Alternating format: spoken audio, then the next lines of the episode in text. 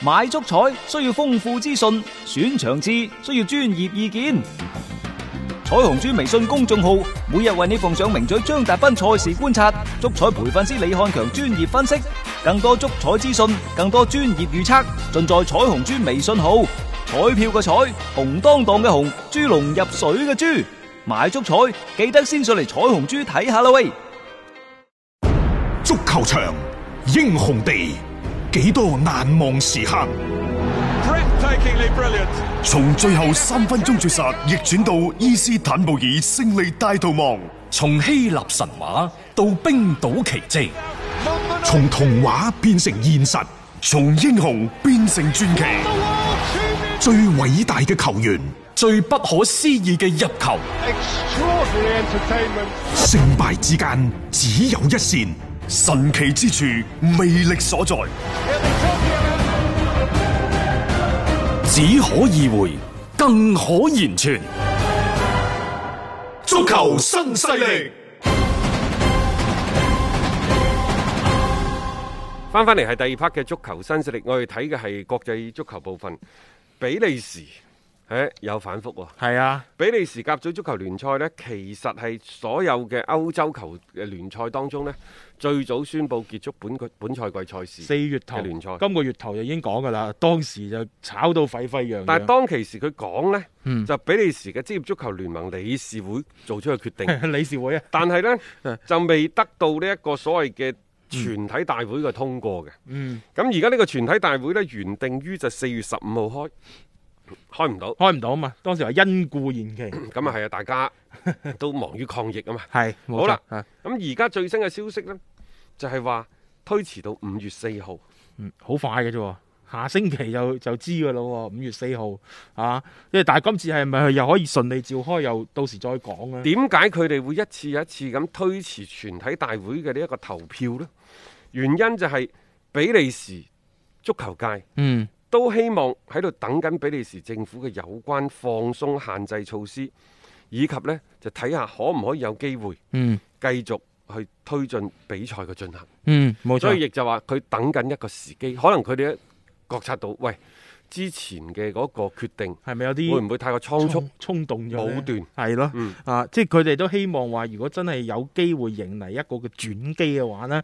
咁都可以去繼續去進行翻。其實歐足聯係中意見到咁樣嘅情況嘅，係因為歐足聯喺上個禮拜嘅視頻會議嗰度已經講到咗，就話除非政府禁令嗯同埋經濟困難導致冇辦法復賽，否則本賽季都必須完賽。係而荷甲之前呢，就係、因為荷蘭嘅政府已經出台咗個正式嘅禁令，嗯九月一號之前你都唔好係禁大型止嘅召大型集嘅啦聚集啊係但啦比利時呢度係冇呢回事嘅，嚇所以呢，即係荷蘭嘅停賽符合歐足聯嘅嗰個最新嘅精神，嗯但係比利時呢個就唔係喎。係啊啊，所以所以就其實而家係留咗條尾。俾呢邊嘅比利時咧，重新去磋商呢一單嘢，究竟係咪即係繼續咁樣停落去，定抑或係有機會係重新開啓？其實當時佢嗰陣時話決定之後，再話有一個大會咧，都叫留咗少少嘅空間俾佢哋去做一個嘅即係反轉㗎啦。咁而家你大嘅環境咧，歐足聯已經提出話呢個賽季一定要完賽嘅話呢，咁我覺得而家其實真係有機會扭轉翻。其實可以打呢，就一定要打。嗯，誒呃點解呢？因為如果你呢個賽季唔打，或者係就此停擺呢，好有可能令到即係你嘅後果係點啊？嗯，你係評估唔到，評估唔到。好難好難去評估，甚至乎呢，多蒙特嗰度認為啊，如果德甲聯賽冇辦法恢復。嗯。其後果佢用到萬劫不復呢個詞，啊！誒我又信啦，特別喺德甲啊，真係好多球隊你一今次呢個疫情過後，佢哋已經遍體鱗傷噶啦。再拖落去，佢甚至乎係連自救都冇能力。咁你又唔可以有其他嘅一啲外來嘅力量馬上去挽救球會嘅話，你哋睇睇住就只能夠就真係墮入一個萬丈嘅深淵當中。好多個球隊可能經過呢次疫情之下，你一路唔開嘅話呢，你可能以後會消失咗喺大家視野當中。誒、呃多蒙特嘅 C.O. 叫華茨克，嗯佢呢就講到，佢話空場比賽可能大家覺得感覺唔係咁好，嗯，但係總好過喺電視上冇足球睇吧。係我都同意。 我都同意，即係你翻到嚟，起碼大家可以通過電視去觀看到呢一啲嘅頂級聯賽嘅進行。即係作為佢哋自己本身嚟講，又有比賽可以踢；作為球迷嚟講，亦都有一個機會去重新去睇翻比賽。空場作戰無疑係一個比較好嘅折中嘅方法。但係呢，而家德甲係咁嘅，就佢哋可能會喺近期好快嗯，就會收到一筆呢，就誒、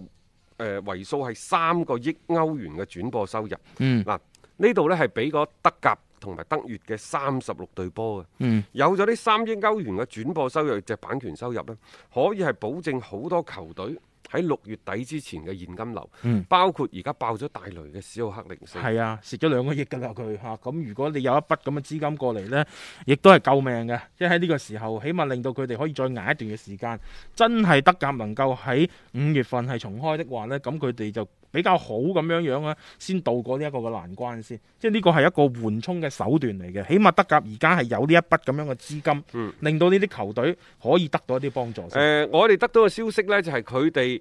都係會做一個主客場嘅賽事，嗯，就唔係賽會制。係並且呢，德甲誒、呃官方呢已經係做咗越嚟越詳細嘅安排，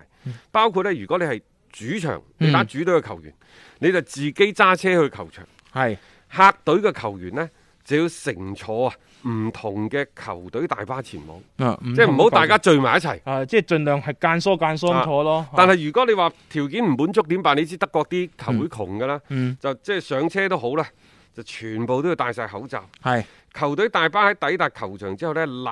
即呢就消毒，嗯。然之後球員呢喺比賽之前要做呢一個病毒嘅測試。嗯，等等係啊，冇錯吓，咁即係呢個係俾到即係一個好嚴謹嘅指引俾佢哋啦，盡量係避免啲球員啦喺嚟到球場之前呢，因為過分聚集而提高嗰個所謂嘅感染嘅風險嘅。啊佢甚至乎呢連入場嘅人數都規定晒㗎，嗯，三百人最多㗎啦，係包括呢就係幾多個記記 者、幾多個執球仔、係幾多個場地工作人員、幾多個安保人人員啊，啊等等嗯，就肯定呢就冇球迷入場，冇去錯，睇全波部都係工作人員嚟嘅啊。咁亦都唔會有咩握手禮啊、影相禮啊、吉嗯祥物啊等等啊。嗯替補球員呢，以前大家坐埋一齊，嗯而家替補席可能要加長。係咁啊，佢又有位置嘅，咁就 替補席啊。其實可唔可以利用埋觀眾席呢？都可能嘅，啊即係呢啲都會係一啲嘅手段啦，盡量係避免即係太多嘅人呢，係即係集中咁一齊嘅。另外呢，德甲官方仲鼓勵下嗯球員係居住到特定嘅酒店當中。嗯。啊，如果你唔想去嘅話呢，可以各自翻屋企，但係需要盡量減少同外界嘅接觸，嗯唔鼓勵呢接納來訪嘅客人等等。啊嗯，冇錯嚇，咁啊呢個就係即係德甲為咗佢哋恢復聯賽啦，去做嘅一啲嘅安排嚟嘅。其實嚟緊我哋可以睇睇啦，我我相信佢哋可能都會係安排一啲會唔會係測試賽之類嗰啲啦，誒、即係好似韓 K 咁樣樣啊，即係進行一個嘅演練啊，令到呢件事可以更加好咁去推進翻先。誒、我覺得都係啱嘅，因為你而家呢個空場作戰係一個美好嘅構想，但係一旦你呢個嘅處理做得唔好唔出得事㗎唔出，得係啊，唔出得事，一出事呢，其實出嚟嘅嗰個問題啦，可能會係更加嚴重誒、嘅。呃之前呢，雖然大家爭拗得好緊要，即係到底比唔比賽啊等等，嗯嗯但我都係堅決認為，誒、